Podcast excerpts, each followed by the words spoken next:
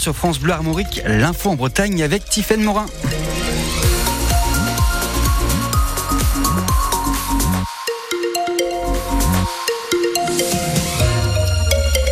Les chambres d'agriculture veulent maintenir une communication positive au salon, le salon de l'agriculture qui va s'ouvrir dans quatre jours dans une ambiance électrique. Dans les Côtes d'Armor, les agriculteurs bloquent à nouveau le rond-point de Carnilien à Plouisy près de Guingamp depuis la mi-journée. D'autres actions sont prévues demain dans ce département. Des convois vont converger vers la préfecture à Saint-Brieuc à l'appel de la FDSEA. La FNSEA et les jeunes agriculteurs étaient reçus cet après-midi à l'Elysée par Emmanuel Macron. Ils demandent des décisions claires de la part du gouvernement. Les agriculteurs disent crouler sous les tâches administratives. En Ille-et-Vilaine, nous avons rencontré un éleveur porcin de 55 ans, naisseur-engraisseur. Étienne Brisset a aussi 60 hectares de culture. Ça fait 33 ans qu'il est installé à Assigné, à côté de Rennes. Au départ en GAEC avec ses parents, ils ont eu jusqu'à 200 truies, mais aujourd'hui, qu'Étienne Brisset est seul sur l'exploitation. Il n'en a plus que 90, un choix qu'il a fait beaucoup pour sa santé. Il a fait un petit AVC en 2019. Et donc c'est ça surtout euh, qui a déclenché euh, le fait de diminuer ma production. Et surtout le stress. On est tout le temps en train de courir à droite et à gauche, les paperasses, euh, la pression, les cours du port qui diminuent, des choses comme ça. Dans toutes les exploitations aujourd'hui, on est obligé de tout déclarer faut aussi savoir gérer ça. Et si j'ai un conseil à donner aux jeunes qui s'installent, c'est le temps de travail et trouver un bon équilibre. On a la pression de l'environnement, du bien-être animal, le social, on a l'économie, ouais, surtout ça, parce qu'on a des industriels aujourd'hui qui veulent plus payer nos produits euh, au coût de production.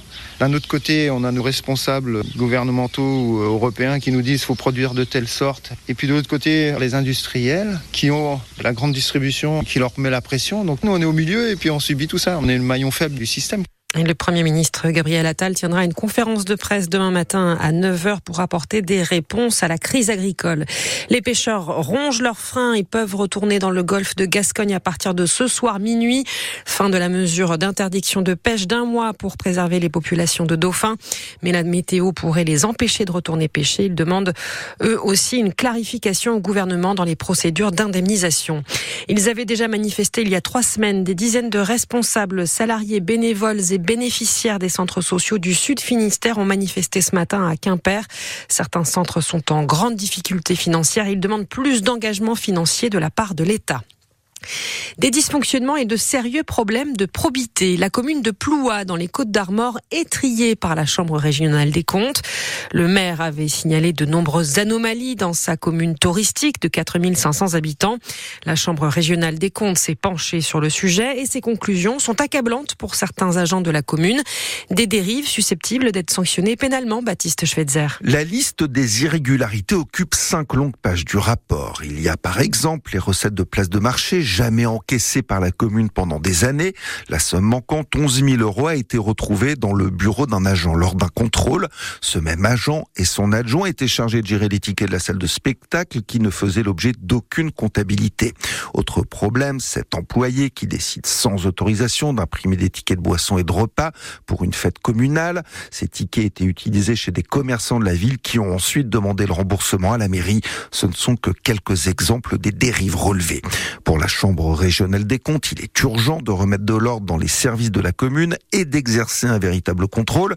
Chose mise en œuvre dès juin 2022, nous explique le maire. Il avait lui-même alerté sur ces dysfonctionnements à son arrivée quelques mois avant. Quatre agents ont été sanctionnés. Le procureur a par ailleurs été saisi au titre de l'article 40 du Code de la procédure pénale qui oblige tout officier public à signaler au procureur tout crime ou délit dont il a connaissance. Un féminicide suivi d'un suicide. Deux personnes sont mortes devant le tribunal judiciaire de Montpellier aujourd'hui. Un homme de 72 ans a tiré sur son ex-femme de 66 ans afin de retourner l'arme contre lui. Ils avaient rendez-vous devant le juge des affaires familiales pour liquider leurs intérêts patrimoniaux après leur divorce en 2016. Un homme a pris la fuite après avoir renversé une femme de 92 ans. C'était samedi soir à Chantepie, en Ille-et-Vilaine, tout près de la place de l'église. Prise en charge par les pompiers, la vieille dame est morte à l'hôpital. Le conducteur du véhicule qui reculait, semble-t-il, au moment du choc, avait disparu à l'arrivée de la police. Il est activement recherché. L'enquête est confiée à la police de Rennes. Des sanctions majeures seront prises vendredi par les États-Unis à l'encontre de Moscou après la mort en prison de l'opposant numéro un du régime de Poutine, Alexei Navalny de son côté, la France demande une enquête indépendante et approfondie sur les circonstances de sa mort. Deux supporters brestois seront poursuivis par la justice pour usage de fumigène. Trois ultras avaient été interpellés dimanche soir en marge du match Brest-Marseille aux abords du stade Francis Leblé alors que tout engin pyrotechnique était interdit par arrêté préfectoral.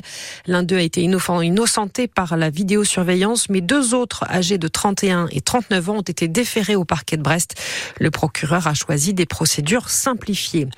Les géants des mers bientôt de retour à Brest et les organisateurs de l'Arkea Ultimate Challenge ont dévoilé tout à l'heure les modalités de l'arrivée de la première course autour du monde en solitaire des maxi trimarans. Charles Caudrelier est attendu en vainqueur. Reste à savoir quand. En théorie, il aurait pu couper la ligne dès ce vendredi, mais les conditions météo s'annoncent particulièrement musclées dans le golfe de Gascogne et elle pourrait inciter le skipper du maxi Edmond de Rothschild